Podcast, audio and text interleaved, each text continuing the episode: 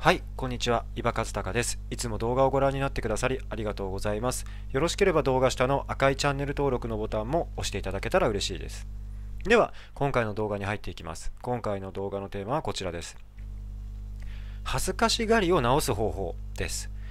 あの、恥ずかしがってしまう、えーことってありますよね。もちろん恥ずかしがること自体が悪いことではないんですけれどもこうね恥ずかしがってしまってそれを直したいとか恥ずかしがってしまってなかなか物事がうまく進んでいかない人間関係でこう悩みを抱えているもしこのような状況があるのであれば恥ずかしがってしまう現状をえー変えていくことは大切なことです。ですので、え今回は、まあ、私はぬいぐるみ心理学をお伝えしていて、まあ恥ずかしがりを直したいんですがという相談もこれまで受けてきたことがあります。なので今回は、えーぬいぐるみ心理学の視点から恥ずかしがりを直す方法について、ね、原因と解決策をお伝えしていきたいと思います。では具体的な内容に入っていきます。はい。もうすごくシンプルで私はぬいぐるみ心理学において全ての悩みの根本的な原因は自分の自信のなさであるとお伝えしています。人目を気にして自分の意見が言えない原因も自信のなさ失敗を恐れて、ね、間違えるのを恐れてなかなか行動できない原因も自信のなさ恥ずかしがってしまう、ね、原因ね、まあ、もちろん1回や2回恥ずかしがることはあってもいいんですけれども恥ずかしいという悩みを抱え続けているのであればその根本的な原因も自信のなさですちょっとイメージしてみてください。もし自分に自信があれば、あの恥ずかしがり続けることですね。恥ずかしがって物事がうまくいかないことってないはずなんですよ。たとえ少し恥ずかしがったとしても自分の気持ちを伝えたり自然体な自分で、ね、堂々と振る舞ったりできるわけです。ですが自分に自信が持てていない時ほど恥ずかしがってなかなか前に踏み出せない一歩踏み出せないとかね人間関係でもなかなか自分の気持ちを伝えられない踏み込んでいけないという事態が起こってしまうわけです。でもう少しね踏み込んで話すと恥ずかしがりで悩んでいる人ほど相手の反応を気にしています相手の反応を気にしてしまう。相手にどう思われるのかとか、ね、相手に何を思われるのかね。相手の反応相手の言動を気にして恥ずかしがってしまうわけです。まあもし極端な話ですけれどももし一人もねこの世界に自分以外一人も人間がいなければ恥ずかしがり続けることってないはずなんですよね。まあ何を恥ずかしがればいいんだという話になってきますけれども、つまり、えー人と関わっているからこそ人の反応人の目を意識しているからこそ恥ずかしいという感情が生まれてくるわけです、はい、でもちろん先ほどもお伝えしたように恥ずかしがること自体は決して悪いことではありません。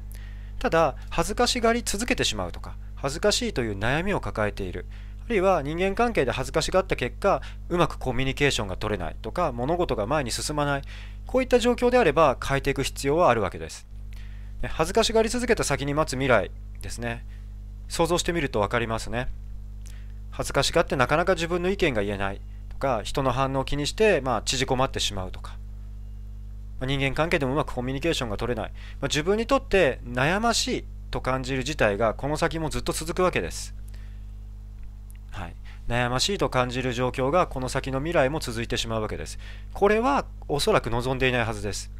ですので、恥ずかしがることはあってもいいけれども、ねずっと恥ずかしがり続けたり、恥ずかしがるという悩みを抱えることなく、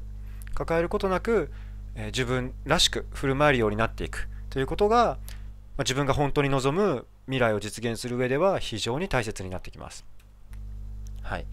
じゃあ具体的にどうやって恥ずかしがりな状況を直していけばいいのか。解決策をお伝えします。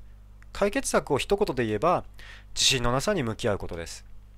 全ての悩みの原因恥ずかしがってしまう原因も自信のなさ。ということは自信のなさに具体的に向き合っていくことがポイントです。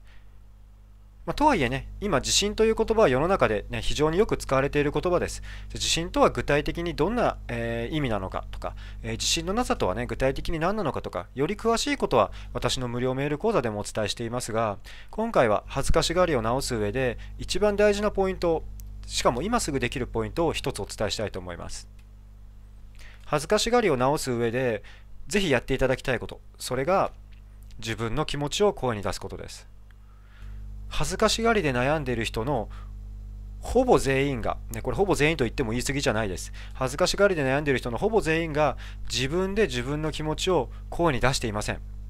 頭の中でずっと考え続けてるわけです。